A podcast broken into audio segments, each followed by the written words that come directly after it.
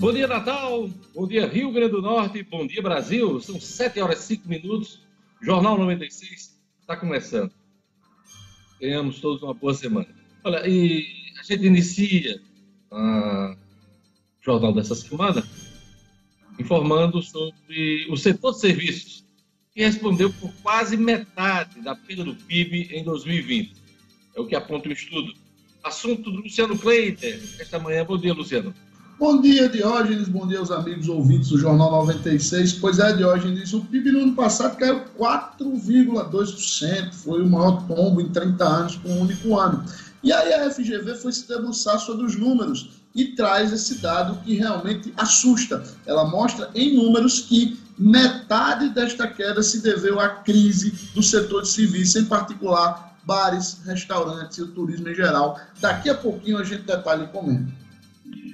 Fábio Faria, ministro das Comunicações, está de passaporte carimbado para o Partido Progressista. É o assunto de Marcos Alexandre na edição de hoje do Jornal 96. Natal aplica hoje a Coronavac, que recebeu a primeira dose, a turma recebeu a primeira dose e está esperando ainda, né?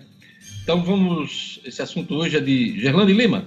Bom dia, bom dia Diógenes, ouvintes aos amigos do Jornal 96. Isso mesmo, 6.800 doses que Natal recebeu e serão aplicadas, Diógenes, para quem tomou a primeira dose até o dia 29 de março, que a quantidade, claro, é insuficiente para aplicar em todo mundo aí que está aguardando ainda essa segunda dose, mas daqui a pouquinho eu trago mais detalhes. Pois é, já tem gente na fila em vários pontos da cidade, Raio também.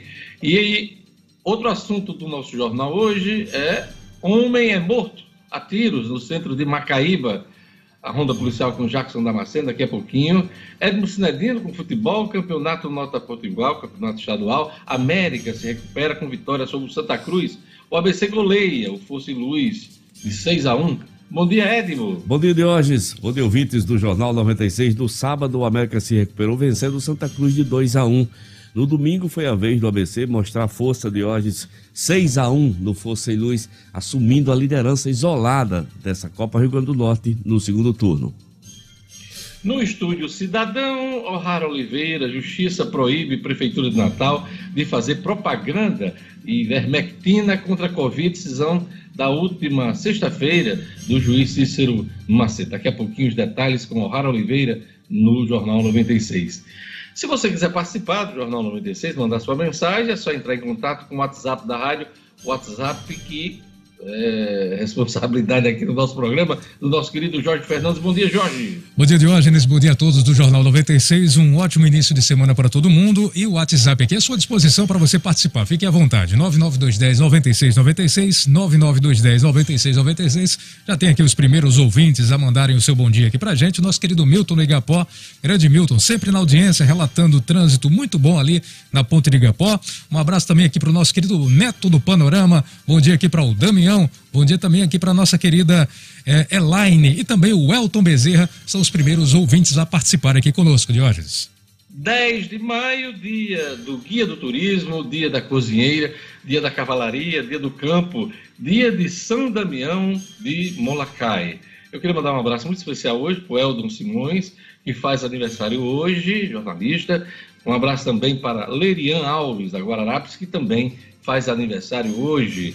E Mega Sena não saiu para ninguém, acumulou, o prêmio acumulou, já era um prêmio bom no último sábado, mais de 20 milhões, e o prêmio estimado para quarta-feira, dia 12, é de 27 milhões. Vamos aos números do último sábado. Gerlane Lima. 07, 31, 37, 42, 44 e 56. Vou repetir: 07, 31, 37, 42, 44 e 56.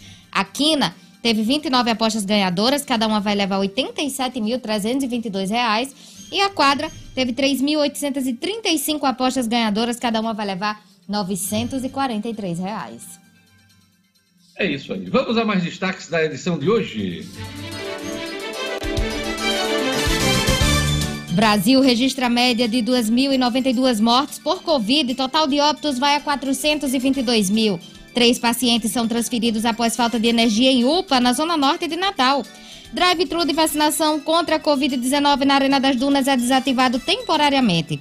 Operação policial prende dois suspeitos por tráfico de drogas em Açu. Futebol. Definidos os jogos das quartas de final do Paulistão, Paulistão e finalistas do Gauchão Mineiro e Carioca. E Rodriguinho comanda o Tetra do Bahia na Copa do Nordeste. Jornal 7 horas e 10 minutos. Vamos às manchetes dos jornais nesta segunda-feira. A Folha de São Paulo traz como destaque: Ernesto usou o Itamaraty para garantir cloroquina. Telegramas e relatos mostram pedidos do ex-chanceler à embaixada na Índia. Destaque da Folha nesta manhã. Senadores querem novo depoimento de Marcelo Queiroga na CPI da Covid. Fome e falta de auxílio atingem os Yanomamis em Roraima. Tem uma belíssima foto, dramática, mas belíssima foto é, de um índio aqui, um pequeno índio, numa rede. É uma foto marcante, criança da etnia Yanomami, com sinais de subnutrição, descansa em rede numa reserva indígena de Roraima. É uma foto dramática é, do abandono aí de determinadas comunidades indígenas no norte do país. Destaque aqui da Folha de São Paulo, vamos agora para o Estadão. O Estadão destaca aqui, na sua manchete principal, com Bolsonaro, Codevasf incha e vira estatal do Centrão. Outra manchete do Estadão, crise causada pela Covid desorganiza a economia. São os destaques do Estadão nessa manhã. Vamos para as manchetes do Globo. O Globo traz destaque aqui para o contágio na pandemia. Crianças têm baixa taxa de transmissão do vírus. Estudo coordenado pela Fiocruz pode nortear a reabertura de escolas. Também destaque do Globo. Carioca, jovens do tricolor brilham e garantem Fla-Flu na decisão. Daqui a pouquinho a gente vai comentar esse assunto aqui com Edmo Sinedino. Também é destaque no Globo, CPI da Covid mira gabinete do ódio e difusão de fake news. São os destaques dos jornais nesta segunda-feira. 7 horas e 12 minutos. E vamos agora às manchetes das principais revistas semanais do país. Gerlane Lima. Veja, a face da tragédia. Um dos principais nomes do humor no Brasil, o ator de 42 anos deu um rosto ao quase meio milhão de vítimas da pandemia. Isto é, o Brasil do bem vai vencer e não pode perder a graça. Paulo Gustavo é um símbolo de um Brasil que parece ter ficado para trás, onde existia alegria, cordialidade, alto astral, algum respeito pelo próximo e onde a vida era minimamente valorizada. A interrupção de seu sorriso é o desalento de todo um país. Carta Capital. Ao gosto do freguês, no mundo esotérico de Paulo Guedes, vale até manipular dados de criação de empregos, arrecadação, carga tributária. São 7 horas e 13 minutos. Vamos conferir a previsão do tempo hoje no Rio Grande do Norte. Informações da Clima Tempo. Previsão do tempo.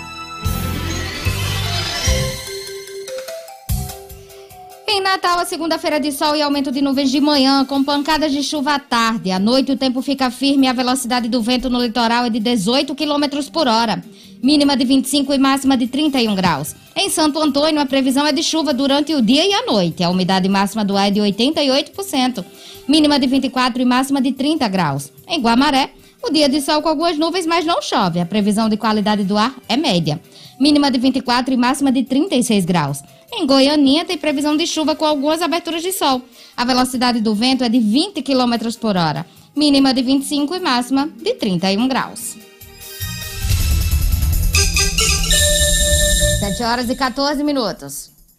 Quando o assunto é paisagismo e jardins, ninguém vende mais barato do que o Viveiro Marina. Em 2021, o Viveiro Marina segue com promoções que vão de 10 a 50% de desconto na loja, que fica na rua São José, bairro de Lagoa Nova, em Natal. Isso mesmo, preço de atacado só faz quem é produtor. E o Viveiro Marina vende mais barato porque produz. Aproveite todas as plantas da produção do viveiro com 50% de desconto à vista.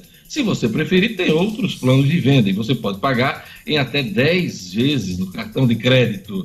Se você procura Jardim Vertical, tem no Viveiro Marina. Uh, Jardim Vertical Tem no Viveiro Marina. No Viveiro Marina você encontra também grama esmeralda a partir de R$ 7,00 o metro quadrado. Melhor preço do Rio Grande do Norte, eu garanto. Visite a loja na rua São José, em Natal. Conto com todos os protocolos de segurança para uma experiência de compra segura. Não compre planta sem antes fazer um orçamento no Viveiro Marina. Maior qualidade e menor preço. Viveiro Marina, a grife do paisagismo. Vamos agora para a economia. Setor de serviços respondeu por quase metade da perda do PIB, Produto Interno Bruto, em 2020. É o que aponta estudo Luciano Kleiber. Economia com Luciano Kleiber. Oferecimento Unifarma, uma rede genuinamente potiguar que está se espalhando por todo o Nordeste, com farmácias nos grandes centros, interiores e nas periferias, sempre presente onde o povo mais precisa. Quando o assunto for saúde, procure a farmácia amiga. Procure as lojas da rede Unifarma, uma farmácia amiga sempre perto de você. Luciano Cleves dá uma dimensão da crise da economia em meio a essa pandemia, né? Porque o setor de serviços é o que responde por quase a metade da, uh, do PIB. Então, ele é um dos mais afetados e acaba afetando em cheio a economia. Pois é, Diógenes, esse levantamento ele foi feito pelo Instituto Brasileiro de Economia, o IBRE, que é ligado à FGV, Fundação Getúlio Vargas, e traz o seguinte dado. Eles pegaram os números do PIB em 2020, a gente registrou isso aqui amplamente, aquela queda de 4,1%, que foi a maior em 30 anos, né? E não podia ser diferente, realmente o ano passado foi um ano de muitas dificuldades para a economia. É, e essa queda de 4,1%, o pessoal do IBRE foi dar uma esmiuçada. Né? Claro que a queda no consumo das famílias foi a grande locomotiva. Né? O, o consumo das famílias no Brasil, até pela dimensão do nosso mercado, nosso país, que é um país continental, como a gente costuma dizer, o consumo das famílias é a grande locomotiva, continua sendo do PIB. E aí, em segundo lugar, vem exatamente o setor de serviços, seguido do setor de comércio. É, e no segmento de serviços, hoje a gente tem lá uma linha chamada outros serviços, que são exatamente, é nessa categoria onde estão aí é, turismo, todas as atividades ligadas a essa, essa questão do turismo, bares, restaurantes, é, é, pousadas, serviços de transportes ligados à atividade turística. Nessa linhazinha aí, Diógenes, os pesquisadores do IBRE viram que dos cerca de 315 bilhões de reais que a economia brasileira perdeu no ano passado, que é o que representa essa queda de 4,1%, 144,9, veja só, de 315, praticamente metade, 144,9 bilhões foram perdidos nestes segmentos no comércio, na, na, área de serviço ligada à atividade turística. Claro, hotéis e pousadas passaram quatro meses 100% fechados. É, o, o, o, final do ano passado ainda foi de uma tentativa de retomada e é realmente aquele momento do ano em que esse setor mais fatura. Julho, no meio do ano, as famosas férias de julho, foi perdido para este segmento. Né? Quando a gente traz isso para a nossa realidade aqui no Rio Grande do Norte, isso fica assustador, porque no Rio Grande do Norte, o, o setor de turismo, todos nós sabemos, ele impacta diretamente a vida de praticamente todos os potiguares. Né? São mais de 50 segmentos impactados e este setor vive grandes dificuldades. Na próxima quarta-feira, nós temos aí o vencimento do decreto em vigor do governo do Estado, né? vai até o dia 12, quarta-feira. Então, amanhã, nós deveremos ter uma sinalização da governadora Fátima Bezerra e das prefeituras de como deverá se dar eh, a questão do, da abertura destes segmentos. Hoje, lembrando que a gente mantém o toque de recolher nos domingos, os bares e restaurantes podem funcionar apenas das 11 às 15 nos, nos domingos, sem venda de bebida alcoólica, o que termina inviabilizando é, que efetivamente muitos deles abram, e, a, e durante a semana eles só podem funcionar até 21 horas, também sem a venda de bebida alcoólica. Vamos aguardar para ver como é que isso vai se desenrolar. Diante destas restrições que você lembrou agora, Luciano Cleber, eu pergunto como é que foi o Dia das Mães de um modo geral? Por que eu pergunto? Porque é uma data muito celebrada, muito intensa nos restaurantes. Pois é, os restaurantes não tiveram nem de longe o movimento que esperavam. Né? É, claro, teve um ou outro que conseguiu aí ter um movimento nesse período aí de 11 às 15, mas diferente do que os, é, é, ao contrário, né, contrariando o que os especialistas estavam dizendo, o que se viu muito ontem foi exatamente as famílias se reunindo em casa, é, exatamente por causa dessa dificuldade da ida aos bares e restaurantes. É, não houve aquela liberação, por exemplo, do café da manhã e para o jantar, no domingo, e aí isso não, não iria dividir o público. Muita gente até teve medo de não encontrar lugar, porque os restaurantes também estão funcionando com capacidade reduzida. Isso terminou impactando fortemente. Nós ainda não temos números fechados, mas neste segmento o, o movimento foi muito frustrante, diferente do comércio, tá? Já o comércio faturou bem, havia uma expectativa aí, pelos números da CDL, da FEComércio Rio Grande do Norte, uma expectativa de entre 20% e 30% de crescimento nas vendas em relação ao ano passado. Houve segmentos que teve pico, subiu disso aí, teve crescimento de até 50%. Isso era fácil de notar no sábado e no domingo, principalmente. Quem circulou na cidade viu que as lojas que poderiam ser opções para presentes das mães estavam realmente lotadas. Pois é, o shopping estava com grande movimentação. Agora houve um segmento que. É, o segmento de delivery, né? Muita gente comprou, antecipou, inclusive, o almoço é, do domingo, né? Nos, nos principais restaurantes, né?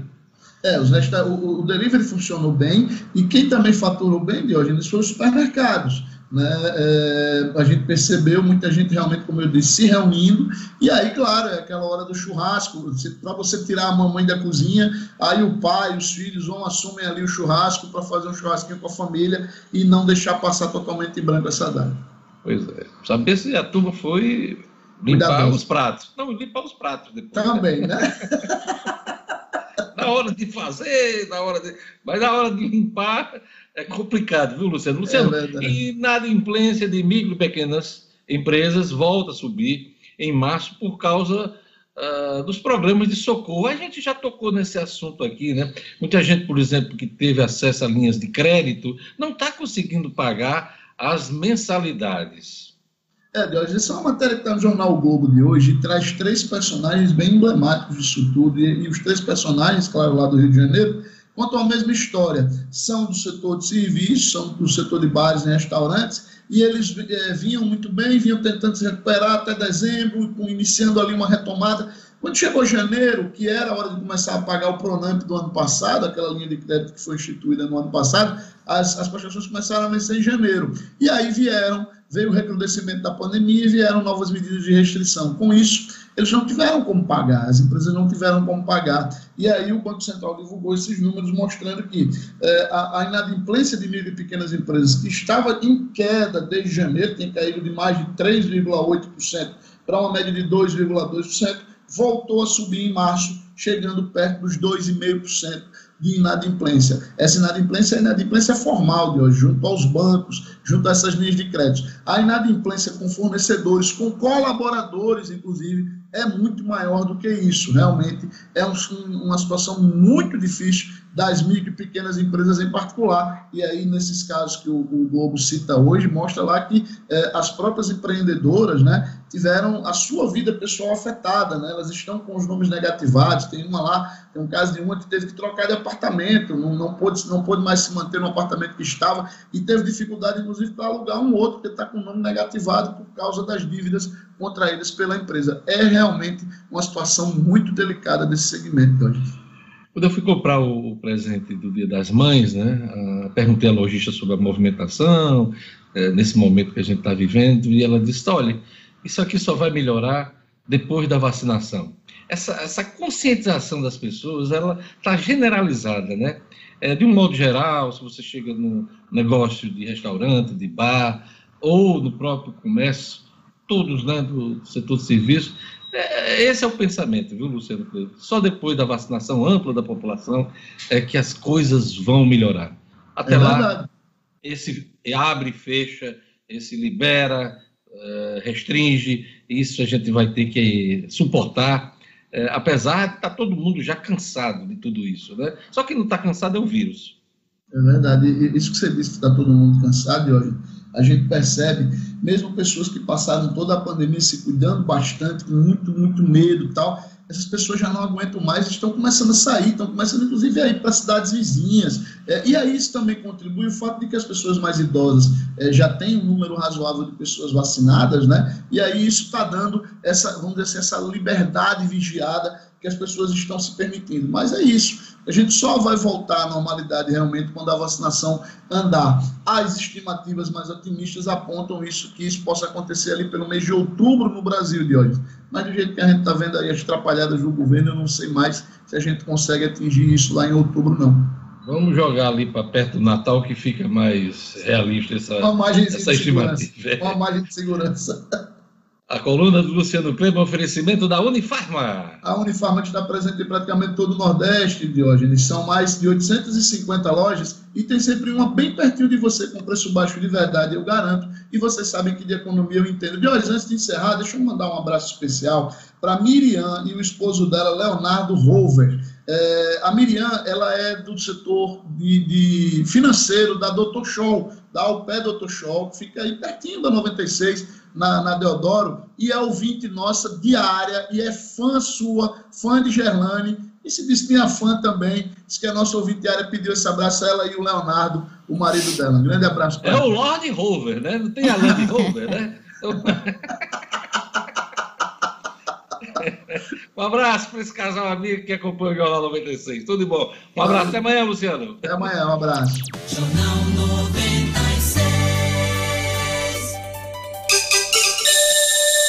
7 horas e 26 minutos. O nome desse já chama a piada, né? Certeza, não tem pra onde correr, não, é viu? Piada, gracejo. E eu desejo que o nosso querido amigo realmente ande Land Rover. Certeza.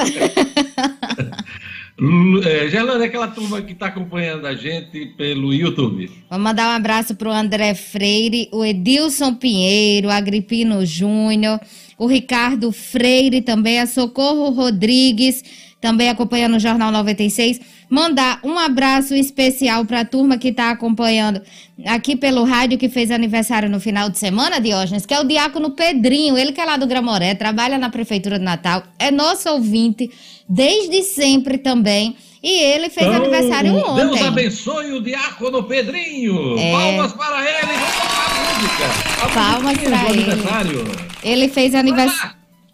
A musiquinha, a musiquinha, a musiquinha, Jorge.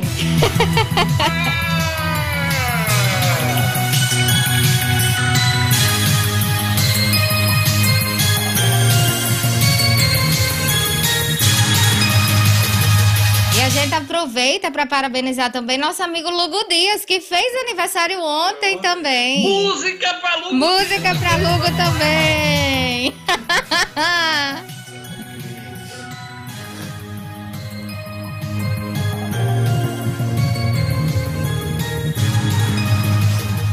bacana, parabéns, Lugão. Eu cumprimentei ontem o Lugo Dias, mas vamos cumprimentar nosso querido amigo aí do Jornal 96 também. Certeza. Que bom. Vamos lá. E a turma do WhatsApp, nosso querido Jorge Fernandes? Vamos lá, vamos conferindo aqui o nosso querido Geraldinho do Aerotransfer. Ele está ouvindo pelo rádio, né? Porque tem muitos ouvintes que, de forma costumeira, ouvem a gente aqui pelo rádio. O Geraldinho. E principalmente nesse horário, viu, Jorge? É... E a turma saindo de casa para trabalhar os compromissos do dia, né? Então, Isso. é muito grande no rádio. Às vezes a gente fica só mandando alô para a turma do YouTube, do WhatsApp, mas tem que lembrar da turma do rádio, do DA. Do Dayal, vamos lá. Exatamente. Também aqui com a gente o xará do nosso querido Edmo, o Edmo Anderson, também curtindo a gente aqui. E né? em nome de artista, jogador é. de futebol. Edmo Anderson. Edmo Anderson. Olha, navegador, daqueles navegadores holandeses, noruegueses, né? É. Olha aqui, lá de Riacha do Brejo, nosso querido Batista, sempre com a gente aqui também. Um abraço para você. Um abraço aqui também para o Marcelo, que está agora em Camurupim, na nossa belíssima praia de Camurupim. Valeu, Marcelo. Um abraço para você também. É isso aí, Diógenes. Pois é, vamos pro futebol. Hoje tem um tempo só que Edmo tem compromisso. Vamos começar campeonato Nota Potiguar. América se recupera com vitória sobre o Santa Cruz. O ABC goleou o Fosse Luz por 6 a 1 Edmo Cinedino. Esportes com Edmo Cinedino. Vamos lá, Edmo, começar com o campeonato estadual. Vamos Exato, lá, faz um pra gente. Começando no sábado, o América venceu o Santa Cruz de 2 a 1 Diógenes Wallace Pernambucano abriu o placar. O, fosse, o Santa Cruz empatou com o Vitinho e o jogador Serginho foi expulso. As coisas pare, pareciam que iam se complicar mais uma vez para o América, mas com um gol de cabeça, Romarinho e com homem a menos durante quase todo o segundo tempo, o América conseguiu essa vitória muito importante.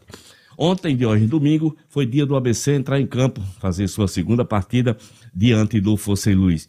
O ABC aplicou 6 a 1 no Fossey Luiz, três gols de Wallace, Alisson, dois gols de Vitinho e um gol do Ederson. Uma goleada incrível do ABC sobre o Fossey Luiz, que assumiu, ABC assumiu a liderança isolada desse segundo turno com seis pontos e seis gols de saldo. O gol do Fossey Luiz de hoje foi marcado pelo Vinícius. Ontem tivemos também o, no campeonato Nota Potiguar, o jogo lá em Mossoró, no Nogueirão. O Potiguar de Mossoró se recuperou e venceu o Açu de 2 a 0. A rodada de hoje se completa com o jogo hoje à tarde. Palmeira é, entra em campo para enfrentar a equipe do Globo. É o jogo que completa a segunda rodada da Copa Rio Grande do Norte, Diógenes. Que coisa bacana. Vamos lá, É. vamos seguir aqui na, na- na nossa pauta. Já falou do ABC? Goleada? Falei, Luiz, falei do ABC. Vamos entrar falou, no né? Paulista. Vamos entrar no Paulista? Vamos lá, vamos pro Paulista, Paulista, agora, definir os jogos das quartas de final do Paulistão, né? Tinei? Exatamente, de hoje. Ontem foi a última rodada da fase de classificação e foram definidos os classificados. E eles jogam dentro do próprio grupo. O Corinthians enfrenta a Inter de Limeira, o São Paulo enfrenta a Ferroviária de Araraquara, o Bragantino enfrenta o Palmeiras e o Mirassol enfrenta o Guarani de Campinas. Esses são de hoje os semifinalistas. Ontem, de interessante é que o Santos venceu o São Bento, escapou do rebaixamento. O Santos estava correndo o risco de ser rebaixado para a segunda divisão do Paulista. Que coisa! É, escapou do rebaixamento, mas não se classificou, claro, para a segunda fase do Você vê como o campeonato. Santos está irregular nesse Muito início de ano, irregular. né, Sinedino? Não está bem na Libertadores. Não tá. Estava Isso. quase rebaixado no Isso, Campeonato Paulista, então Isso, o time exatamente. está complicado, é um time tradicional do Exato. futebol paulista, né? E a novidade do Santos é que o Fernando Diniz, né, assumiu o comando técnico do Santos. Vamos ver se ele Fernando consegue. Diniz que estava no São Paulo, No né? São Paulo, exatamente. Fez um belíssimo trabalho no São Paulo. De hoje, no Rio de Janeiro, vai dar Fla-Flu na final do Carioca. O Flamengo que venceu o Volta Redonda duas vezes, 3 a 0 e 4 a 1 E o Fluminense que jogou com a Portuguesa empatou a primeira de 1 a 1 e venceu a segunda de 3 a 1 Portanto, em dois jogos, sábado e sábado, os dois próximos sábados, Flamengo e Fluminense decidem o Campeonato Carioca. Na taça. Clássico tradicionalista. Né? É, tradicionalismo do futebol carioca. Exatamente. Flamengo e Fluminense, né? Exatamente, Diógenes. E os outros, o, o torneio da consolação vai ter Botafogo e Vasco na final. Não, não falem disso, não. É Taça Rio, né? Taça Rio, Taça Rio, torneio da consolação. Na Taça Rio, O seu Botafogo e o meu ex-Vasco. e o seu ex-Vasco, exatamente. Os dois vão fazer a final também em duas partidas, Diógenes. E completando aí o nosso giro pelos campeonatos, é, em é, no, no, no Gauchão, imagina aí quem deu, Grenal. Ah, não, é variar, né? Variar. Quase não É. temos esses dois times numa final. Exatamente. Grêmio Internacional de hoje. O Grêmio passou pelo Caxias, o Internacional passou pelo Juventude. Agora, no- em Minas Gerais tem surpresa, viu? O Cruzeiro ficou fora, que não é nem tão surpresa ultimamente, porque o Cruzeiro Uhum. vem muito mal, né, de hoje. Tá muito ruim, tá na Série B, Série não B. conseguiu subir de Isso, novo, Exato. vive em crise, né? Crise, devendo muito. Eu- eu- ia ser surpresa para mim se não tivesse o Atlético na final. Exatamente, exatamente. O Atlético passou bem pelo Tombense, um empate e uma vitória de 3 a 0 e o América Mineiro venceu duas vezes o Cruzeiro, 2 a 1 e 3 a 1 Então, Atlético e América Mineiro fazem a final do Campeonato Mineiro, Diógenes. É isso aí. Esse é o resumo da ópera Cinedino, mas a semana está começando. Hum. O que é que a gente precisa prestar atenção nessa semana eh, de futebol? Diógenes, nós vamos ter nessa semana de futebol, nós vamos ter Libertadores, nós vamos ter Sul-Americana, nós vamos ter rodada do Campeonato Potiguar neste meio de semana e vamos ter o restante das disputas de campeonato. Fazer o registro de hoje que não posso esquecer, o Bahia foi campeão da Copa do Nordeste. O né? Bahia, É. o Bahia. É, do, do nosso querido Jackson Damasceno, campeão da Copa do Nordeste, com o show do Potiguar Rodriguinho. Rodriguinho marcou o gol de pênalti e deu o passe para o segundo gol do, do atacante Gilberto. E nas cobranças de pênalti, já que o jogo foi para as penalidades, porque cada um venceu com um gol de diferença as duas partidas, nas penalidades o Bahia venceu de 4 a 2 e Rodriguinho também converteu o seu pênalti. Então, grande vitória do Bahia, campeão do Nordeste, tetracampeão do Nordeste, com, sob o comando do capitão da equipe, Rodriguinho, o canguleiro, cria do ABC Futebol Clube, Diógenes. Que bacana. Bacana. Sinadino, é, vamos registrar porque é importante, né? Foi uma Ah. brigalhada danada, cerca Ah. de dois anos. O Neymar querendo deixar o PSG É, para voltar é. para Barcelona. Mas não, teve o contrato re- renovado na semana passada. 2025. E me chamou a atenção que não foi aquela manchete dos Não, jornais, nada não. A noticiazinha vinha no canto de página, dos principais veículos de comunicação. Verdade. Mas a verdade é que o Neymar renovou o contrato até 2024, Isso. com a possibilidade até de ficar mais um ano, Mais um ano, no 2025. Paris Saint-Germain. Exato, Diógenes. E a declaração dele dizendo que está muito feliz no PSG. Eu acho que Agora, nesse. né? eu acho- Agora, Agora. que faço eu da vida sem o PSG? Eu acho que não deve Ou ter seja- dado certo as coisas com o Barcelona, não. Que eu acho que era o sonho dele voltar a jogar ao lado de Messi.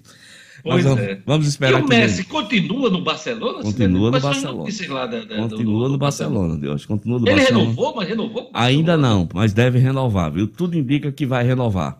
Tudo indica que vai renovar e que ele vai encerrar mesmo sua carreira pelo Vai Barcelona. acabar sendo um jogador de um clube só, né? De um Porque ele começou no, no clube menino, né? Que é raro, deu uns 14 anos, desde os 14 anos que ele está no Barcelona. É uma coisa raríssima no futebol hoje em dia, né? Raríssimo de acontecer. Ser um jo- jogador de um clube É só. um clube só. Tem, tem alguém na, na- com carreira semelhante, Sinedino? Você lembra assim? Não. Um grande expoente, um grande jogador que tenha ficado. Por Ah. exemplo, Pelé. Ele ficou marcado pelo Santos. Exatamente. Mas Pelé jogou em outros clubes, né? É, jogou no Inclusive Cosmos. no exterior, no Cosmos, no no final Cosmos. da carreira. Zico jogou. Mas- Zico marcou o Flamengo, mas também jogou no Flamengo. exterior, né? Jogou na Itália, né? Na Mas jogou na Udinese. Itália, jogou em outros clubes. Exato. E, e- mas ficou marcado pelo Flamengo. Tem, Exatamente. tem uns jogadores que.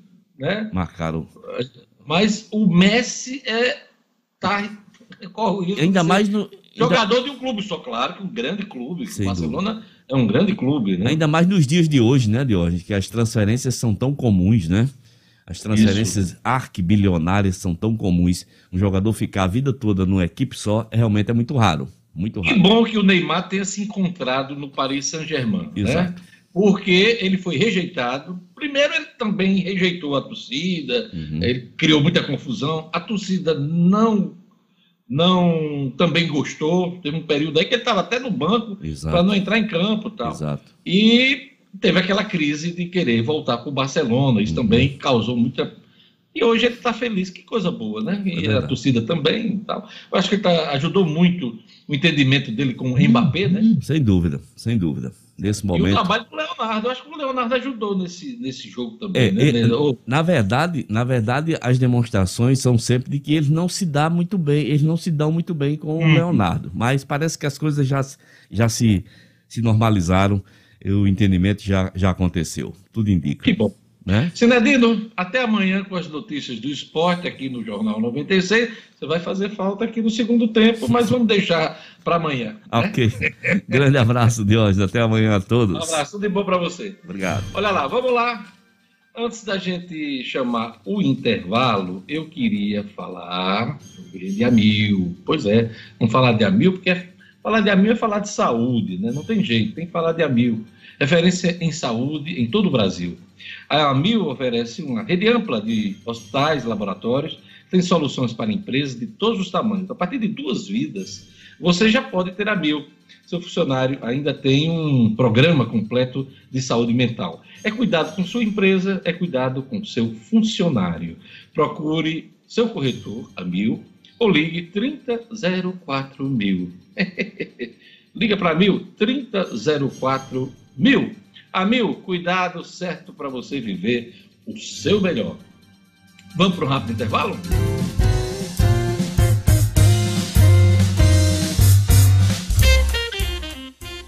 Eita, que sexteto legal! Que música maravilhosa! Vamos lá, daqui a pouquinho, cotidiano com Gerlane Lima. a coluna é Fato com Marcos Alexandre, a Ronda Policial com Jackson Damasceno, o Estúdio Cidadão com O'Hara Oliveira. Tudo isso junto e misturado daqui a pouquinho no Jornal 96.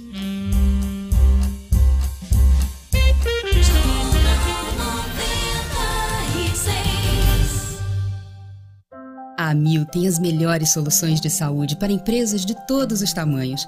A partir de duas vidas, você já pode contar com o plano que é referência de qualidade no Brasil, com uma estrutura completa de hospitais, laboratórios reconhecidos e uma ampla rede médica. A Mil ainda oferece um programa completo de saúde mental. É cuidado com seu funcionário, é cuidado com a sua empresa. Procure seu corretor ou ligue 3004 mil. A Mil, cuidado certo para você viver o seu melhor.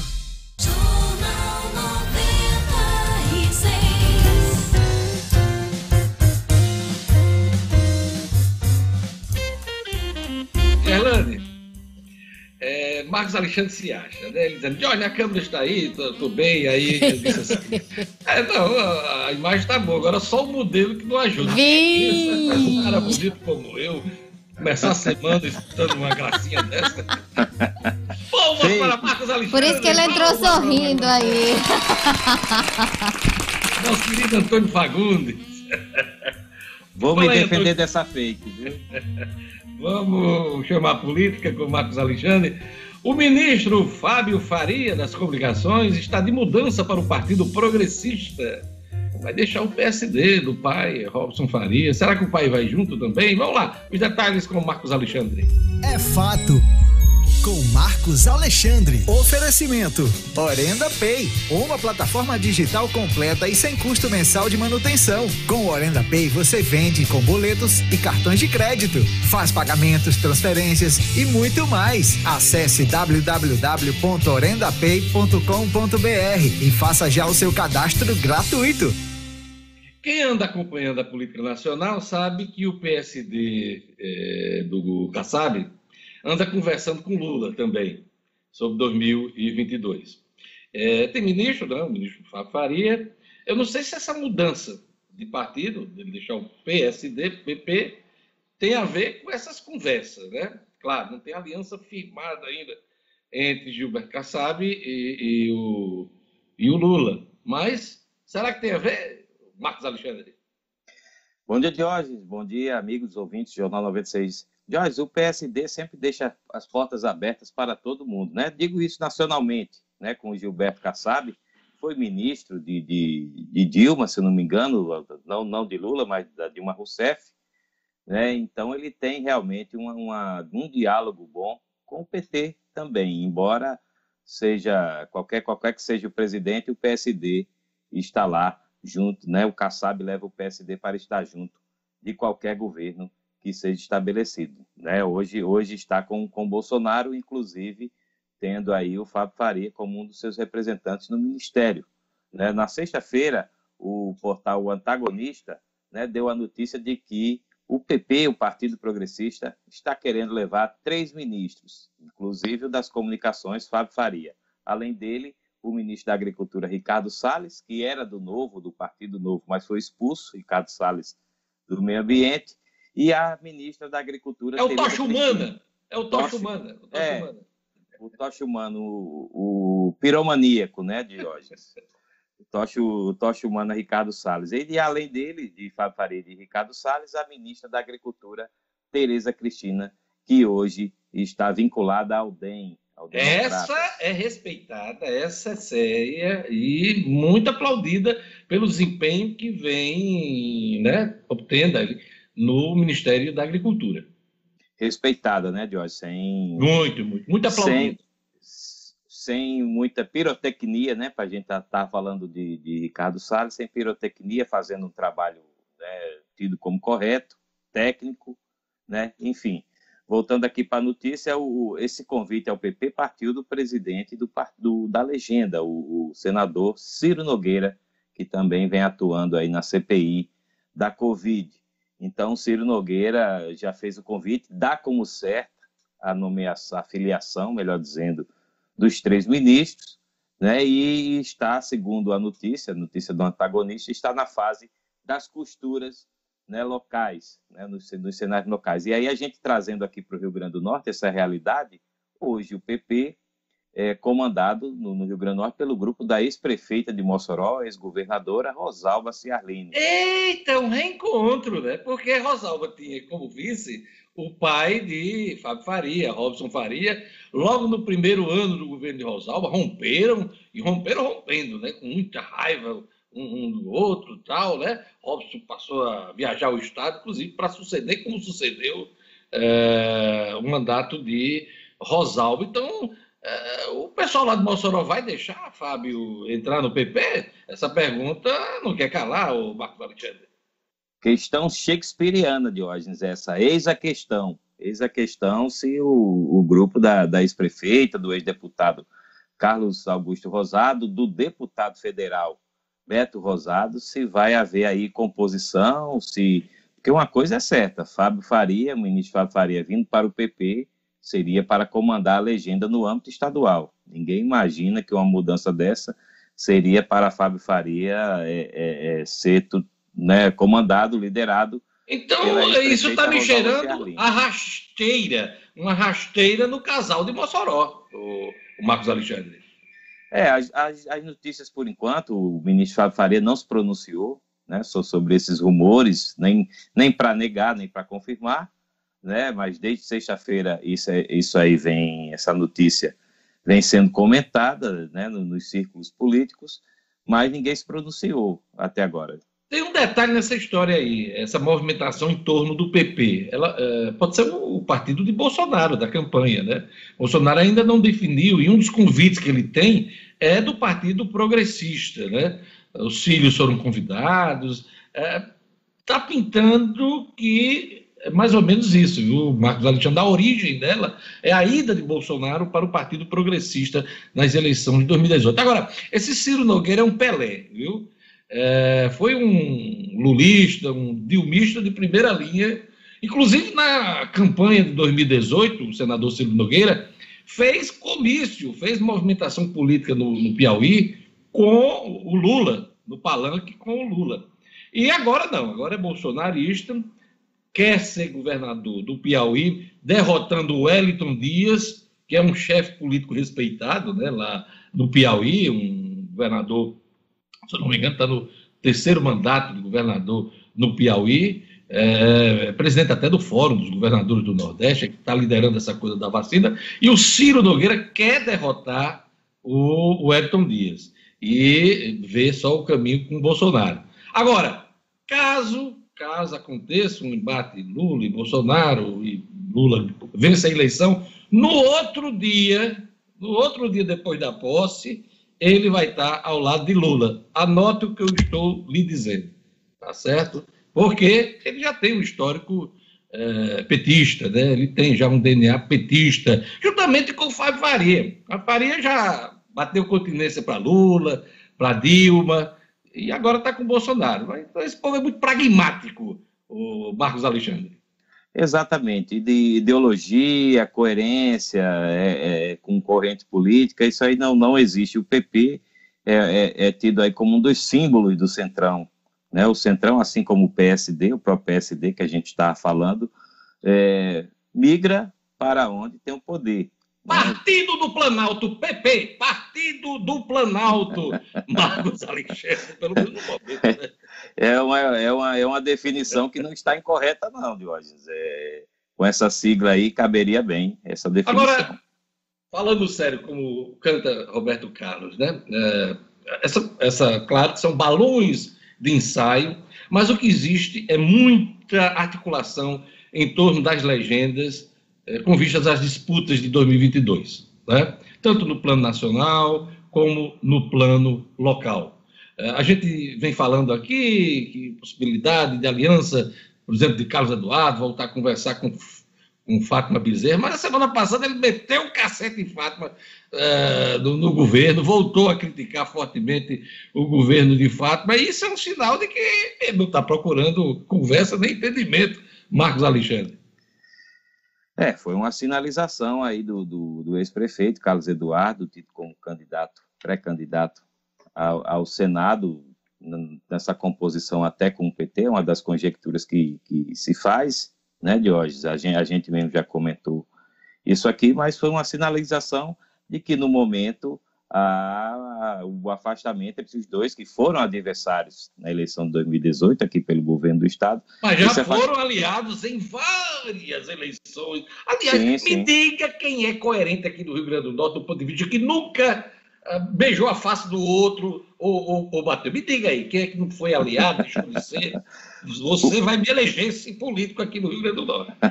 PSTU. Não, mas já se alinhou com o PT, já se alinhou com. Eu estou falando assim, é com, com virgem, a política virgem. É, vamos difícil. pensar, vamos, vamos, fazer esse exercício e trazer para o nosso. Ainda para hoje, de hoje, para o programa. Não, para hoje quer... não. Para hoje não, porque a gente vai ter até que consultar é, é centro espírita, mãe santa, essas coisas todas, né? Tem que fazer uma pesquisa árdua de hoje para conseguir esse nome aí. Tá certo. Vamos lá. Olha, Henrique Eduardo Alves não tem impedimento judicial para ser candidato. Mais um, a prova do que a gente vem conversando aqui, o desejo de Henrique retomar mandatos políticos. E agora, livre, sem impedimento judicial, o caminho está aberto, o Marcos Alexandre. Exato. O, o ex-deputado, o ex-ministro Henrique Eduardo Alves, teve duas vitórias judiciais semana passada. Uma foi muito comentada, que foi a absolvição do chamado processo do quadrilhão do PMDB, né, em que ele era um dos envolvidos, junto aí com o ex-presidente Michel Temer. Eduardo com, Cunha. Com o Eduardo Cunha, com o Moreira Franco, Gedel. o Gedel Vieira Lima, enfim, esse, é, é, o pessoal da cúpula do, do PMDB, né, do, hoje MDB, então, além dessa vitória, dessa absolvição, houve também uma, um reconhecimento de competência de um processo na Justiça Eleitoral, envolvendo a, a, campanha de Henrique ao governo do Estado em 2014. Era um processo que corria aí na Justiça Federal, mas o STJ, o Superior Tribunal de Justiça, reconheceu que essa competência é da Justiça Eleitoral, envolvendo aí recurso de campanha. O processo vai seguir, mas foi tido aí também como uma vitória jurídica do ex-deputado Henrique Eduardo Alves. E o, e o advogado do, do, Henrique, o Marcelo Leal, advogado que defende Henrique todos esses processos, né, fez questão de frisar em entrevistas, né, repercutindo aí essa, essas duas, essas duas, esses dois resultados jurídicos, de que Henrique não tem impedimento para concorrer à campanha. Henrique também, o próprio Henrique no, no Twitter, nas redes sociais, né, comentando, fez questão de frisar os muitos apoios que recebeu depois dessas notícias. Aliás... E, e uma frase, ó, só para complementar: a luta continua. Frase aí, pois entre é. aspas, de Henrique. Não, pronto, disse tudo. Aliás, ele tem sido bastante atuante nas redes sociais, hein? Eu tenho acompanhado, aliás, sempre acompanhei eh, os políticos do Rio Grande do Norte, né? E Henrique tem eh, participado mais, né? Dos, dos, das redes sociais. Também é um sinal de, de liberdade, assim. no mínimo disposição, né, Jorge? A é, luta continua. E pois é, e ficar à vontade, né? Para opinar, para participar do debate político. Então, eu, ele está dando é, provas aí, pinta de candidato a alguma coisa, né? Se Valtinho deixar, pode ser no MDB. Mas eu tenho impressão que uh, Henrique Eduardo Alves deve fazer alguma opção partidária, outra opção partidária, porque no MDB ele não tem espaço para ser candidato a deputado federal. Não vejo. Você vê, Marcos Alexandre? Não, não, não. Ninguém vê, Jorge. O, o MDB, até porque se choca com o próprio projeto do, do hoje presidente do MDB Potiguar, que é o deputado federal Walter Alves. Deve ser candidato aí à reeleição, tentar um novo mandato na Câmara dos Deputados e se chocaria com, com o Henrique Eduardo Alves. Como os dois hoje são afastados politicamente, até no campo pessoal, então é muito complicado aí é, essa composição. Eu não, vejo, eu não vejo possibilidade, muita gente não vê, dele ser candidato a majoritário, né? senador, governador, retomar um projeto desse depois de um, um período desse desgaste. Então, o projeto eu acho que seria a Câmara Federal. A Assembleia Legislativa já tem espaço ali de luta para Garibaldi, né? Que é o que se fala aí, que Garibaldi será candidato a deputado estadual. Não vejo os dois disputando uma candidatura nessa faixa, né? Então, é, é a Câmara Federal, é o que se espera é, do deputado. Aliás, é um dele nada de braçada, viveu a vida toda. Henrique como conhece a Câmara de Deputados, foi presidente da casa, né? É lá o, o habitat dele, né? Como... Mais de 40 anos de mandato, de hoje. Como 11, deputado. 11 mandatos de deputado federal, né? Isso. Então, vamos ver. É, tem, tem pano para manga aí para a gente. É uma pauta política. É uma pauta política boa de hoje, para observar daqui por diante. Tudo bem, Marcos. Hoje você está trazendo as coisas de Fábio Faria, do PP, Henrique Eduardo candidato. As... Você está muito observador, viu? As, são as projeções e as movimentações, Jorge, que já estão acontecendo aí, tendo 2022 pois é, como horizonte. E quando você sai daqui vai para João Pessoa, aí você começa a pensar a política do Rio Grande do Norte de longe. Né? Aí é que você fica mais é, ah. esperto, fica mais sabidinho. A né? visão fica melhor de fora, né? Às vezes fica ali melhor. naquela praia de Cabo Branco, você pensando na, na, nos destinos do Rio Grande do Norte. Né? Foi só um rasante, Deus, só um rasante aí para botar as ideias no lugar. E, Mas você estava dar... numa terra abençoada por Deus. Ah, muito bom. Paraíba é excelente. Olha lá, a coluna do Marcos Alexandre é um oferecimento da Orenda Pay. A Orenda Pay possui inúmeros serviços financeiros e as melhores taxas do mercado. E você só paga o que usa, sem asteriscos ou letra miúda. Faça já o seu cadastro gratuito no site www.orendapay.com.br. É isso aí, Jorge. E muito obrigado pelo elogio que você me fez antes da gente entrar no ar, dizendo que a imagem estava boa, que o modelo ajudava. Gostei. Não, eu obrigado. disse o contrário. Eu disse que é, a imagem estava boa, tecnicamente, mas o modelo não ajudava. Tinha um não aí nessa é, Ah, então entendi errado. Não, não escutei esse não aí direito. um abraço, até amanhã com as notícias da política. Até amanhã, boa semana. Jornal 96. 7 horas e 56 minutos. Vamos falar de educação. Educação de qualidade. E quando a gente fala em educação de qualidade, a gente fala do SEI, da Romualdo Galvão, e da Roberto Freire, porque, mais uma vez, o SEI atingiu resultados excelentes de aprovação no Enem. No SISU 2020 foram 70 alunos aprovados, 107 em medicina, seis primeiros lugares e uma das 28 notas mil na redação de todo o Brasil. Também foi de um aluno do SEI. O SEI da Romualdo Galvão e da Roberto Freire unem metodologia inovadora e estruturas de excelência, oferecendo tudo o que seu filho precisa para se desenvolver integralmente da educação infantil ao ensino médio. Então, a educação é presente, futuro, e você sabe que conta com o SEI da Romualdo Galvão e também o SEI da Roberto Freire. Resultados de educar para o pensar. Vamos agora para a nossa ronda policial. Homem é morto a tiros no centro de Macaíba. Jackson Damasceno.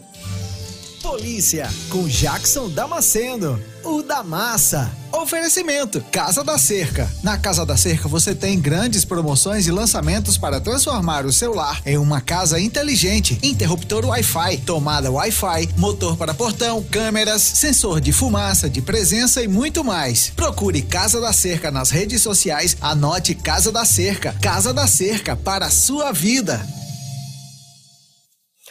Olá, bom dia a todos que fazem a Rádio 96, meus colegas. Olá, o público que nos acompanha. Vamos a algumas notícias do final de semana. Primeiro, aqui em Macaíba, um crime que pode ter sido um homicídio, pode ter sido um latrocínio. É, aconteceu no centro da cidade, no início da noite deste domingo, final da tarde, início da noite. Dois homens estavam conversando no centro da cidade, próximo a uma, uma grande loja de supermercado que tem por ali. E a primeira versão é de que dois homens chegaram em uma motocicleta, teriam anunciado um assalto, pedido os telefones celulares das vítimas. Os homens teriam titubeado em entregar e os dois assaltantes atiraram. Um dos assaltantes acabou atirando nas duas vítimas. É, uma delas conseguiu escapar, um dos homens conseguiu escapar com um tiro de raspão e o outro foi atingido mortalmente. Tombou ali mesmo na rua, é, morreu na hora. A polícia caça os envolvidos assim como procura ter mais informações sobre o que teria acontecido, já que existem versões conflitantes, tanto de uma execução como de uma tentativa de assalto. Ah, e um outro fato aconteceu em Açu, nesse final de semana aconteceu uma operação policial montada pela Polícia Civil com o auxílio da Polícia Militar, é, com a prisão de dois homens no bairro Irmã Lindalva, Alex Nascimento de Souza Alex Rodrigues de Souza e Alexandre Nascimento foram presos, como eu falei, no bairro Irmã Lindalva, é, com posse de quase 170 trouxinhas de maconha. 170 trouxinhas de maconha. Além de balanço de precisão, telefones celulares é, com de, de, de, de procedência suspeita. Os dois homens foram pegos, capturados durante a operação, foram levados para a delegacia, onde foram autuados em flagrante durante essa operação é, em Açu. São as notícias que a gente tem aqui do final de semana. É, a gente vai ficando por aqui. Nessa segunda-feira, volta amanhã, na terça-feira, com outras notícias de polícia, sempre aqui no seu Jornal 96. Até lá. Jornal 96. 7 horas e 59 minutos. E atenção você que, assim como muitos brasileiros, não aguenta mais pagar caro pelo combustível. Cada importante, faz a conta que dá gás. GNV é mais natural, é mais fria para você. Além de ser uma e do ponto de vista ambiental correta, o GNV é um combustíveis. Fácil de encontrar, rende mais, não pode ser adulto. Quer fazer a conta? A Potiguar para você, acesse fazcontaquidagás.com.br e você vai no site faz a conta que dá gás gás.com.br. É caro pelo seu. Perta seu veículo com gás natural e economize potenciais. Faz a conta. Olha, o número de mortes por Covid-19 no Brasil ontem atingiu aí o número de 934. Menor registrado desde 1 de março deste ano. Total de óbitos chega a 422.418 óbitos em sete dias, porém segue alta. Do, no caso aí, 92 óbitos. 2.092 óbitos. Vamos aos números do Rio Grande do Norte e vamos falar de vacinação com Gerlane Lima. Cotidiano com Gerlane Lima. Oferecimento: Universidade da Criança, localizado em Rego Moleiro, que oferece ensino infantil e fundamental, tempo integral, atividades aquáticas e extracurriculares, matrículas abertas. Ligue 3674 3401. O patamar de mortes no país ainda é alto, Gerlane, mas se pensar naquele março, abril, quase 4 mil mortes por dia no país. Né? Então a gente vê aí, com alívio, um certo alívio, que há uma tendência de queda de óbitos e de, é, de casos. Né? Resultado muito das restrições que estão ocorrendo de uma forma e que apresenta seus resultados. Como é que está o Rio Grande do Norte, Diógenes, está aí nesse grupo de, de estados que apresenta queda no número de óbitos. Graças a Deus a gente chegou novamente a esse grupo, porque estava em alta, depois foi para a estabilidade, ficou em queda, voltou para estabilidade, agora está em queda novamente. E ontem a CESAP atualizou os números, foram mais 849 casos confirmados totalizando 231.512 casos confirmados. Com relação aos óbitos, aqui no estado, são 5.647 no total, sendo seis mortes registradas nas últimas 24 horas, uma em cada cidade que vou dizer aqui: Natal, Santo Antônio, Itajá, Ceará Mirim, Florânia e Canguaretama. A CESAP registrou também outros sete óbitos que ocorreram após resultados de exames laboratoriais de semanas ou dias anteriores. Tem ainda 1.155 óbitos sob investigação. Outra informação importante sobre o Rio Grande do Norte é que a taxa de transmissibilidade, a RT da Covid geral aqui no estado é de 0,74, o que é considerado como uma zona segura dentro dos parâmetros estabelecidos. Há três semanas, no dia 17 de abril, aproximadamente, o estado tinha 121 cidades com a taxa superior a 1,03, o que é uma zona de risco, ou maior que 2, que é uma zona de perigo. Hoje, 60 municípios, são 60 municípios nestas condições, segundo dados da UFRN. A maior parte do Rio Grande do Norte está em área segura, com essa taxa menor ou igual a 1. Natal, Parnamirim, São Gonçalo do Amarante, Macaíba e Extremóis são algumas das cidades dentro dessa faixa, Diógenes. Três municípios estão em zona de perigo, com a taxa superior a 2, que é Itaú, Porto Alegre e Santana do Matos. E com taxa maior que 1,03 e menor ou igual a 2, são 57 municípios que estão na zona de risco. Igapó, Potegi, Pajuçara são os bairros com mais óbitos por Covid aqui em Natal, Diógenes. Pois é. Vamos aqui agora para a aplicação da Coronavac, em quem recebeu a primeira dose de março, Gerlane. É, Natal recebeu 6.800 doses de Coronavac destinadas à aplicação da segunda dose do imunizante. Como esse quantitativo é insuficiente para vacinar as pessoas que estão com a segunda dose atrasada, a Secretaria Municipal de Saúde vai priorizar e vai aplicar a vacina hoje, segunda-feira, para pessoas que receberam a primeira dose até o dia 29 de março. Os locais de vacinação para esse público serão os drives do SESI, da UNP, da Avenida Engenheiro Roberto Freire e Ginásio Nélio Dias. Os dois, os drives, na verdade, esses drives contam com pontos para pedestres e funcionam a partir das 8 horas, já estão funcionando aí até as 4 horas da tarde. Além desses drives, as unidades básicas de Nazaré, Candelária, a, o São João, que fica ali na Romualdo Galvão, Panatiz e Pajuçara também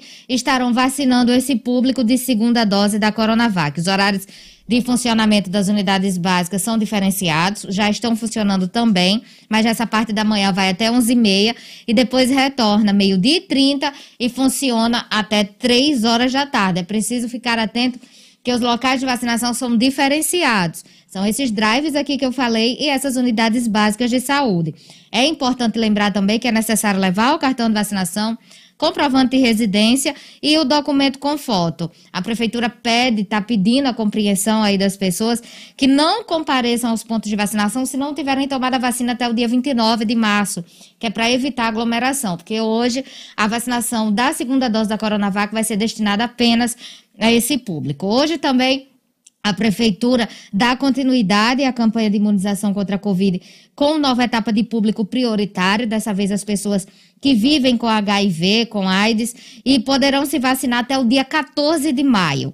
O horário é das 8 da manhã até as 3 horas da tarde em quatro pontos da capital, quatro pontos específicos o Serviço de Atendimento Especializado, Ambulatório Municipal de Transsexuais e Travestis, a Policlínica Zona Norte e no Giseu de Trigueiro.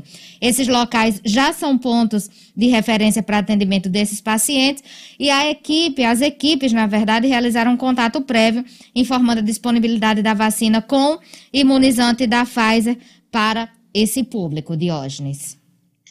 É isso aí. Olha, e o Ministério da Saúde promete distribuir a partir de hoje, 1,1 milhão de doses da vacina da Pfizer, proporcionalmente entre os estados e o Distrito Federal. O lote faz parte da primeira remessa de um contrato de 100 milhões de doses que devem ser entregues até o final deste ano. O Ministério já liberou 6,6 bilhões de reais para a nova compra da mesma quantidade de doses. Olha, está chegando 1 milhão de doses, né? 1,1 milhão de doses da vacina Pfizer, mas muita coisa ainda precisa ser entregue, né? Nesse contrato de 100 milhões. E há um outro que está sendo fechado, pelo menos o ministro Marcelo Queiroga anunciou isso na CPI da Covid na semana passada, uma das novidades que ele levou para os senadores, de um novo contrato de 100 milhões de doses da Pfizer também para ser entregue esse ano. Então, eh, se isso realmente se concretizar, nós teremos aí, só da Pfizer, algo em torno de 200 milhões de idosos, afora a Coronavac, afora a, a vacina de Oxford e as demais que estão sendo tentadas. Tem a Sinopharm e a Sputnik, que está dando problema na liberação do ponto de vista da Anvisa. Esse é o quadro da imunização que ficou travada no mês passado. É, até agora não destravou de vez, né, Gerlane? É, Diógenes, infelizmente, agora fica essa expectativa, né, para que o Ministério da Saúde realmente envie essas vacinas e a da Pfizer, principalmente, que está imunizando os grupos prioritários que já chegaram, essas vacinas que já chegaram aí, aqui ao Rio Grande do Norte. Algum lote já chegou, mas a gente precisa de muito mais, porque ainda tem muitos grupos prioritários e muita gente também que não é de grupo prioritário que precisa ser vacinado, obviamente. Pois é, a gente vai acompanhar tudo isso e trazer informação aqui para o Jornal 96, tá certo? Para você que acompanha o Jornal 96, a gente tem é, trazido aqui as principais informações desde o início dessa crise sanitária. Gerlane Lima, mais alguma coisa, Gerlane? Aí? Temos sim, Diógenes. O drive-thru de vacinação da Arena das Dunas, que foi desativado temporariamente desde ontem, na verdade.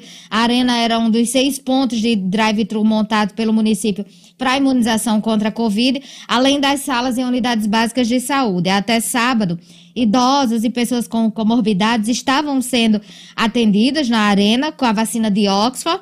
E, segundo a prefeitura, com o encerramento do drive da Arena das Dunas, as equipes de vacinadores vão atuar na vacina das pessoas que vivem com HIV nos quatro locais definidos, que eu já falei aqui. Embora tenha informado, a prefeitura tenha informado que esse fechamento do serviço é temporário, a prefeitura não divulgou um prazo para a retomada do funcionamento do serviço na Arena das Dunas. Lembrando que o drive da Arena foi um dos primeiros pontos de vacinação abertos pela prefeitura em janeiro deste ano, no início da campanha de imunização, mas teve atendimento suspenso e foi reaberto em março. Então, agora a prefeitura fez esse anúncio da, do, do desativamento aí temporário, mas não tem um, um, uma data prevista para retorno, Diógenes. A gente acompanha e traz para o nosso ouvinte.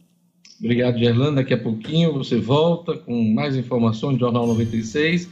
E eu queria fazer um registro aqui, uma notícia internacional que está chamando a atenção de todos aí nessa manhã: novos confrontos entre palestinos e policiais israelenses na esplanada das mesquitas em Jerusalém.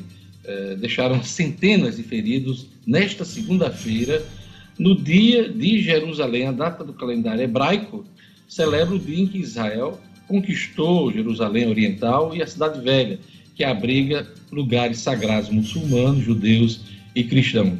Essa data, esse registro histórico, ocorreu em 1967. Os confrontos têm ocorrido na Cidade Velha, no complexo da mesquita de Al-Aqsa, que é conhecida pelos muçulmanos como Santuário Nobre e pelos judeus como Monte do Templo. Pois é, o que está acontecendo lá é que é, os israelenses né, estão desalojando alguns, é, alguns muçulmanos de algumas áreas. Aliás, os palestinos. E aí isso tem causado muita confusão desde a semana passada. Ao menos 180 pessoas ficaram feridas e 80 foram hospitalizadas, segundo médicos palestinos. Desde o início dos confrontos, mais de 500 se feriram. Então, ah, o tempo está quente lá ah, em Israel, no, no, caso aí em Jerusalém, por conta desses tumultos aí envolvendo israelenses e os palestinos. Então, vamos acompanhar isso e trazer mais informações aqui na programação uh, da 96 FM. Olha, Justiça proíbe a Prefeitura de Natal de fazer propaganda da ivermectina com Covid. Quer dizer, eh, a decisão, inclusive, mandou retirar do protocolo né, que a Prefeitura uh, divulgava, orientava. Mas quem vai trazer os detalhes para a gente, a decisão do juiz Cícero Martins, é a jornalista O'Hara Oliveira. Vamos lá, Estúdio Cidadão. Estúdio Cidadão, com O'Hara Oliveira. Essa notícia foi manchete nacional, O'Hara Oliveira. Pois é, Diógenes, bom dia para você, bom dia a todo mundo que está acompanhando agora o Jornal 96. Vamos de assunto polêmico, né? Porque aqui nesse país até o medicamento vira polêmica, vira politicagem. Essa decisão, como você falou aí, foi proferida na sexta, né, pelo juiz Cícero Martins de Macedo Filho. Ele que é juiz aí é titular da quarta vara da Fazenda Pública aqui de Natal. E partiu de uma ação civil pública de autoria do senador Jean Paul Prats, do PT. Por essa decisão, Diógenes e ouvintes, fica proibido que a Prefeitura de Natal faça a propaganda do remédio ivermectina contra a Covid-19. A decisão ela não impede a Prefeitura de Natal de distribuir gratuita, gratuitamente o medicamento, só que desde que haja prescrição médica expressa, mas aí proíbe a divulgação da terapia em meios de comunicação, argumentando aí o juiz de que não há comprovação substancial de que o remédio de fato previne a infecção pelo novo coronavírus ou mesmo sirva para tratar a doença. Então, se for recomendado e prescrito pelo médico e o paciente aceitar a prescrição, né, pouco importa se o médico é da rede pública ou privada, tá tudo ok. Então, o juiz também determinou que a Secretaria Municipal de Saúde retire do trecho do protocolo oficial de atendimento aos pacientes com sintomas ou casos confirmados de Covid, que afirma que a droga pode ajudar na prevenção da doença. E aí, qual foi a alegação do magistrado? Né? Segundo o magistrado, o ente público está a adotar e incorporar como regra né, sem base em evidência científica, um tratamento oficial para a Covid-19 e que aí pode confundir ou gerar expectativas que resultem em frustração por parte das pessoas, né? Também pode sugerir que médicos possam se sentir induzidos aí ou mesmo obrigados a receitar a ivermectina, mesmo que entendam que pode não ser eficaz ou benéfico ao paciente, com a possibilidade de consequências à saúde do paciente, embora não possam ser responsabilizados por tal conduta em razão da autonomia médica, né? O, o, magistrado, ainda na decisão, citou que conhece o entendimento do STF, que proclama a independência e autonomia dos entes federados, né, estados e municípios, pelos seus poderes executivos, a adoção de providências e as escolhas das políticas públicas que julgarem melhores e mais adequadas para combater a pandemia da Covid-19. Só que, no entanto, nenhuma dessas decisões aí do Supremo versava sobre o debate da eficácia ou não de um medicamento aí para o combate à Covid-19, mas sim sobre não intervir aí o judiciário em situações em que o executivo adota e decreta políticas públicas aí de impacto econômico geral, como por exemplo o lockdown. A prefeitura, Diógenes, se posicionou em nota, né, disse que o protocolo é definido pelo comitê científico com base no que foi aprovado pelo Conselho Regional de Medicina e não informou se vai recorrer dessa decisão, né? O uso da ivermectina, a gente sabe, é defendido pelo prefeito Álvaro Dias, ele que é médico, é defendido desde o ano passado por ele, né? Em junho do ano passado, a Secretaria Municipal de Saúde. Aliás, ele ficou muito marcado por essa história da ivermectina, né? Exatamente, ele bateu muito nisso, inclusive na campanha dele. E no ano passado, desde de junho do ano passado, né, que a Prefeitura Municipal, a Prefeitura de Natal, a Secretaria Municipal de Saúde, passou a fornecer a ivermectina, que é um remédio aí antiparasita, antipiolho, antiverme aí, para profissionais de saúde e para a população em geral. E aí a gente lembra, Diógenes, que em março deste ano agora, né, a Associação Médica Brasileira orientou que o uso de cloroquina e outros remédios sem eficácia comprovada contra a Covid-19, dentre eles, né, dentre esses remédios, a ivermectina, fosse banido. Apesar disso, a Prefeitura de Natal aqui manteve a distribuição da ivermectina. Lembrando também que em fevereiro deste ano, a farmacêutica Merck que é a responsável pela fabricação da ivermectina, disse que dados disponíveis não apontam a eficácia desse remédio contra a Covid-19. É isso aí, O'Hara Oliveira. E CPI da Covid, essa semana, tem uma série de depoimentos já marcados, né? Teremos o Antônio Barra Torres, que é o presidente da Anvisa, amanhã, e vai tratar, com certeza, principalmente aí, da liberação uh, do pedido de liberação da Sputnik V, uh, uma vacina que interessa muito aos governadores do Nordeste, com certeza vai ser muito questionado sobre a decisão da Anvisa. Teremos essa semana também é, o Ernesto Araújo, que foi ministro das Relações Exteriores, e teremos também o Fábio Weingarten, que foi secretário de comunicação do governo Bolsonaro, fez declarações, inclusive, sobre a compra da Pfizer no ano passado, apontando incompetência do ministro Pazuello. Então, são os depoimentos mais esperados da CPI da Covid nesta semana. Na semana que vem, né, teremos, dia 19, eh, aliás, no dia 19, a, o depoimento marcado do ministro Pazuello, ex-ministro Pazuello, que alegou ter contato com pessoas com Covid para não depor. Agora, a gente sabe que está pedindo ao STF para não ir né, para não ir à CPI da Covid. E se for, que possa ficar em silêncio. Só que tem um detalhe aí, ele está sendo convidado como testemunha, ele precisa lá jurar, fazer o juramento e falar a verdade. Se ele tivesse como investigado, já há decisões do STF, é, permitindo que a pessoa fique em silêncio, porque ninguém pode uh, uh, né, falar e produzir prova contra si. Então, essa, essa, esse detalhe aí vai ser decidido essa semana, porque já há um pedido da defesa do Pazuello para que ele não deponha na CPI da Covid. Não sei como é que vai é, decidir o Supremo Tribunal Federal. O'Hara Oliveira. O'Hara, mais alguma coisa do Estúdio Cidadão? Pois é, Diogo, só é, fazendo um alento aí que você falou, chama atenção, né? A postura do, do Pazuello. Mas deixa eu só dar um, um dado aqui que chama atenção em relação à ivermectina que eu estava falando. O Conselho Federal de, de Farmácia é, apontou que de abril de 2019 a março de 2020 foram vendidas no país 8,5 milhões de unidades.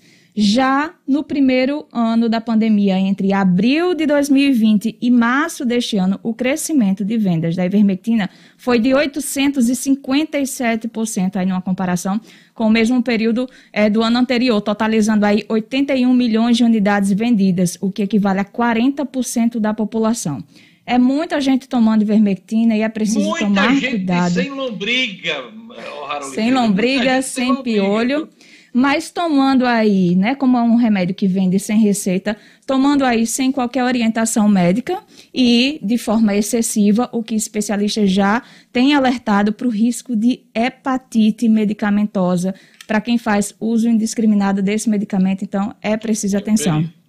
É um perigo, é preciso acompanhamento é, médico, né, ouvir outras opiniões para embarcar nessa. Ô, Rara, até amanhã. Um abraço a todos, até amanhã, um excelente início de semana. E agora vamos para a última notícia do Jornal 96, na voz marcante e suave de Gerlane Lima. Diógenes, a última notícia aqui vai para o saque do auxílio emergencial. Os trabalhadores informais inscritos no CAD Único, nascidos em julho, no mês 7, podem sacar a partir de hoje a primeira parcela do auxílio emergencial 2021. Esse dinheiro havia sido depositado nas contas poupanças digitais da Caixa Econômica Federal desde o dia 20 de abril. Esses recursos também poderão ser transferidos para uma conta corrente sem custo para o usuário. E até agora esse dinheiro ele podia ser movimentado apenas por meio do aplicativo Caixa Tem, que permite o pagamento de contas domésticas como água, luz, telefone e gás, além de boletos, compras em lojas virtuais ou compras com o QR Code em maquininhas de estabelecimentos parceiros. Então, hoje pode ser feito o saque desse auxílio emergencial para quem nasceu no mês de julho. É isso aí. Queria mandar um abraço especial para o nosso Clebinho, que me avisou que está travando um pouco, e eu disse: vamos tocando, vamos tocando, deu tudo certo. Deu certo. Um abraço, Clebinho. Eu queria todo mundo na tela para a gente se despedir e dizer que amanhã teremos mais Jornal 96. Fiquem com a programação da 96, muito mais músicas, entretenimento, tudo de bom aqui na 96 FM. Amanhã a gente está de volta com o Jornal 96. Vamos tocando, Cleblin! Uma ótima semana a todos. Um abraço a todos. Tchau. Ninguém viu a figurinha aí no grupo. um abraço, até amanhã.